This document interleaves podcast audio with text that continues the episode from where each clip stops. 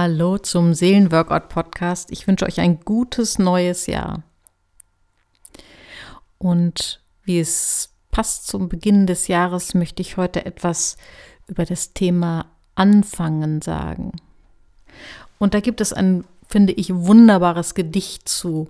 Und da möchte ich einfach ein paar Zeilen draus vorlesen, weil ich finde, dass das einfach wirklich perfekt zu dem Thema passt. Und zwar ist es ein Gedicht von Hermann Hesse mit dem Titel ähm, Stufen heißt das genau. Es ist mittendrin aus dem Gedicht, weil das ist ziemlich lang und ich lese nur die Zeilen vor, die ich besonders gehaltvoll finde. Und jedem Anfang wohnt ein Zauber inne, der uns beschützt und der uns hilft zu leben. Wir sollen heiter Raum um Raum durchschreiten, an keinem wie an einer Heimat hängen. Der Weltgeist will nicht fesseln uns und engen, er will uns Stuf um Stufe heben, weiten. Kaum sind wir heimisch einem Lebenskreise und traulich eingewohnt, so droht Erschlaffen. Nur wer bereit zu Aufbruch ist und Reise, mag lähmender Gewöhnung sich entraffen. Das finde ich wirklich ganz wunderbar, wie er das so beschrieben hat, was es bedeutet anzufangen und warum es für uns wichtig ist, immer wieder anzufangen, damit wir nicht erschlaffen, damit wir nicht auf einer Stufe unseres Lebens hängen bleiben. Trotzdem ist es ja so, dass uns das Anfangen immer wieder schwer fällt. Warum? Da gibt es sicherlich eine ganze Reihe von Gründen, aber ich glaube, zwei sind besonders gravierend und zwar psychologische und auch neurobiologische Gründe. Psychologische Gründe, warum es uns, warum es auch dir wahrscheinlich schwerfällt, einen Anfang zu finden, ist einmal haben wir immer Angst vor den Folgen unseres Tuns. Und wenn wir etwas anfangen, was ja heißt etwas Neues machen, dann wissen wir ja noch nicht, was die Folgen sind und haben natürlich Angst davor, was passiert denn? Was passiert, wenn du dich aus dem Status quo herausentwickelst. Denn der Status quo, dass einfach alles beim Alten bleibt, gibt uns natürlich auch ein Stück Sicherheit. Und natürlich ist es auch so ein bisschen stammesgeschichtlich in uns Menschen verankert, dass wir, wenn wir etwas anfangen, wenn wir etwas neu beginnen, dass wir dann Gefahren wittern. Wir sind ja aufgrund unserer ja, Vorfahren, aufgrund unserer ja, stammesgeschichtlichen Wurzeln darauf gepolt, Gefahren zu erkennen. Denn wenn man sich vorstellt, dass einer der ersten Menschen ähm, nur heiter und ohne Bewusstsein für Gefahren durchs Leben gegangen wäre, dann hätte der nicht lange gelebt. Von daher sind wir alle noch ziemlich gepolt auf Gefahrenwittern. Und deswegen fällt es uns schwer, etwas Neues anzufangen, wo wir die Folgen und damit auch die Gefahren noch gar nicht so richtig absehen können. Aber anfangen ist auch deswegen schwer wegen unserer Neurobiologie. Wir haben ja, ja viele Millionen Verschaltungen in unserem Gehirn und ihr habt wahrscheinlich auch schon mal das Wort Synapsen gehört. Das sind die Stellen, wo sich Nervenzellen miteinander verbinden und etwas Neues beginnen. Ob es eine Gewohnheit ist, die du dir angewöhnst ob es etwas ist, was du dir abgewöhnst. Etwas Neues bedeutet immer, da sind noch keine Synapsenverschaltungen, die müssen erst gebahnt werden. Und das fühlt sich immer anstrengend an, weil das ist ein, ein Vorgang, der Energie verbraucht. Ich nehme immer da ganz gerne so den Vergleich, das ist wie wenn du vor einem Dschungel stehst und du musst, sollst dir einen Weg dadurch bahnen. Und du kriegst ein Buschmesser in die Hand und musst irgendwie durch diesen Dschungel durch, um dir einen Weg zu bahnen. Das ist erstmal unglaublich anstrengend. Und du denkst vielleicht, das schaffe ich nie, da komme ich nie durch.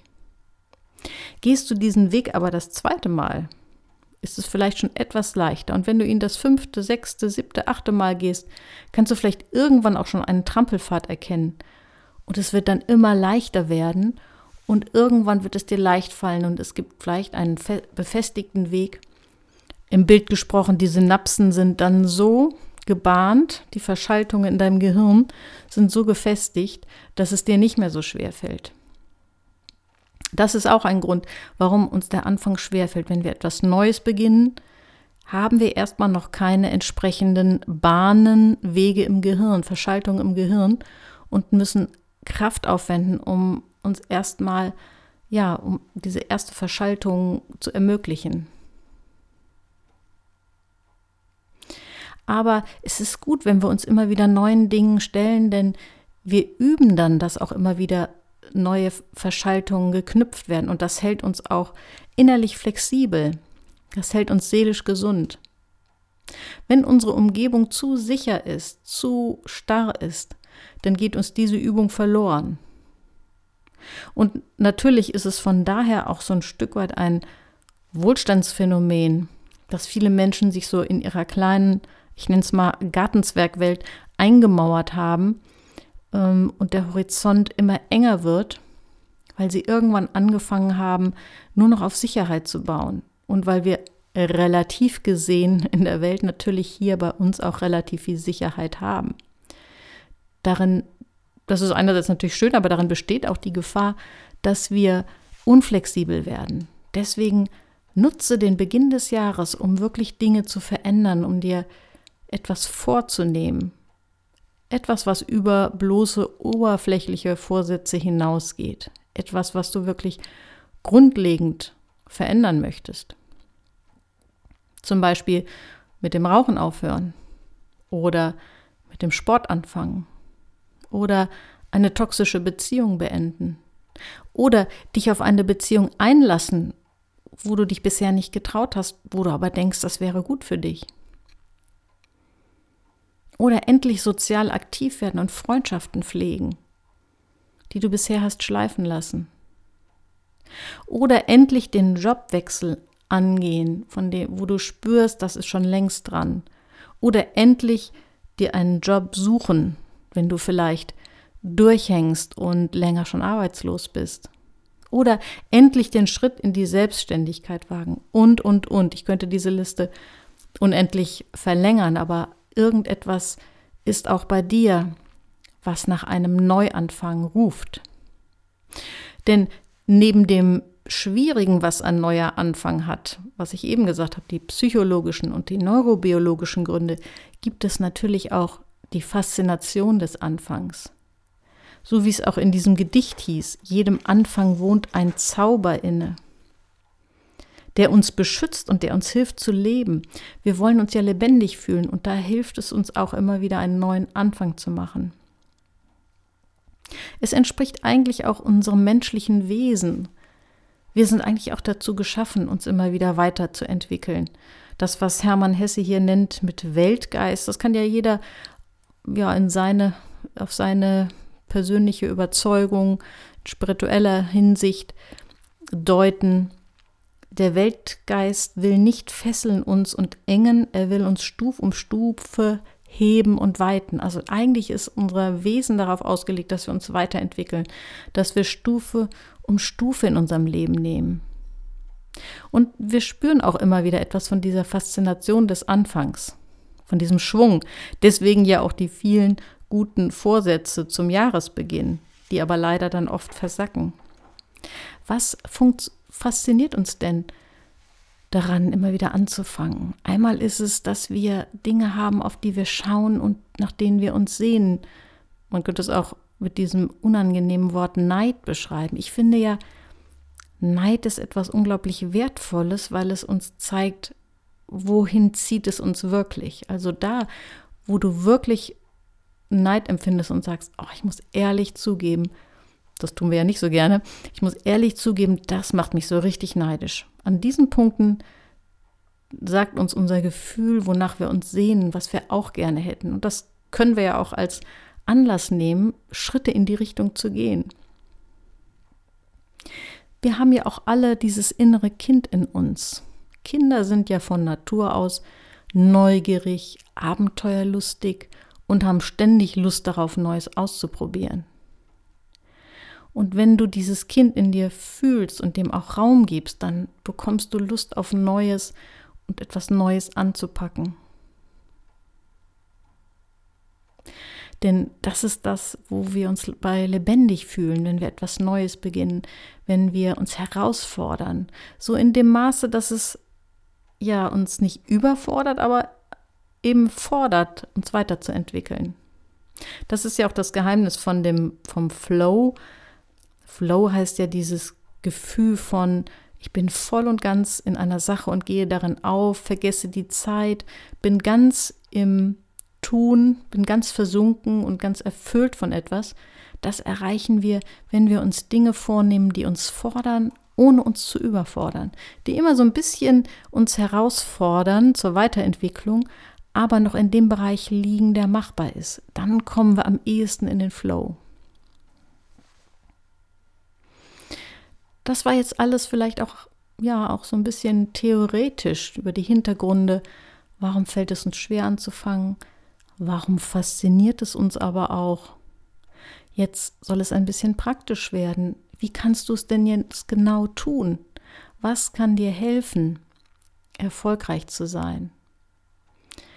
dich weiterzuentwickeln, einen Anfang zu machen bei den Dingen, die du schon länger im Hinterkopf hast und die vielleicht in diesem Jahr jetzt dran sind. Nimm dir ein, einen Moment Zeit und frage dich, wo sind im Moment deine größten Schmerzen? Was sind die wundesten Punkte? Und was sind deine größten Ziele? Denn das sind die beiden Punkte, wo wir in der Lage sind, uns zu verändern. Da, wo wir Schmerz fühlen aber auch da, wo wir Ziele sehen, die uns magisch anziehen. Und dann überlege dir erste Schritte. Vielleicht auch erstmal nur einen einzigen ersten Schritt, den du dir vornimmst. Und dabei ist, sind zwei Dinge wichtig. Einmal, dass du dir einen zeitlichen Rahmen setzt. Wann willst du diesen Schritt gehen? Sonst neigen wir Menschen nämlich immer gerne zum Aufschieben und auch zum Vergessen.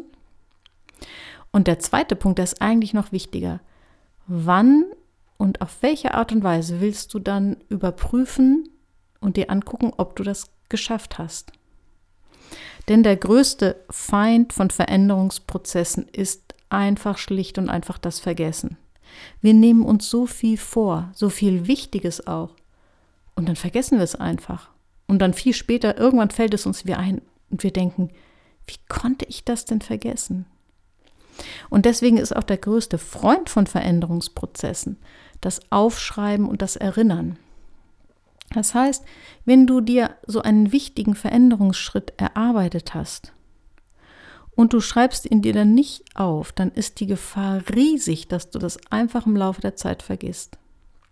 Und wenn du dir nicht auch eine Frist setzt und sagst, okay, also in Anfang des nächsten Monats, Ende Januar oder Anfang Februar oder in zwei Wochen, äh, mache ich mir eine Erinnerung schriftlich oder ins Handy, wo ich auf jeden Fall sicher daran erinnert werde, mir die Zeit zu nehmen, zu gucken, ob ich das wirklich gemacht habe. Wenn du diesen letzten Schritt nicht tust, ist die Wahrscheinlichkeit sehr groß, dass du es vergisst. Ich sage mal bei 80 bis 90 Prozent.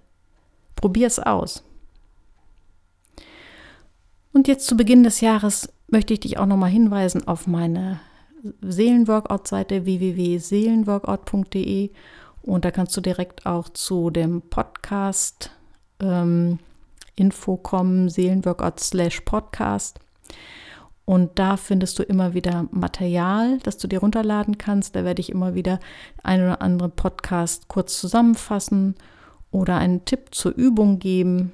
Und da kannst du dich mit, mit der Material versorgen und so die eine oder andere Folge für dich ein bisschen vertiefen, damit diese große Gefahr, die Dinge einfach wieder zu vergessen, etwas kleiner wird und die Chance, dass du wirklich nachhaltig etwas veränderst, größer wird. Viel Erfolg!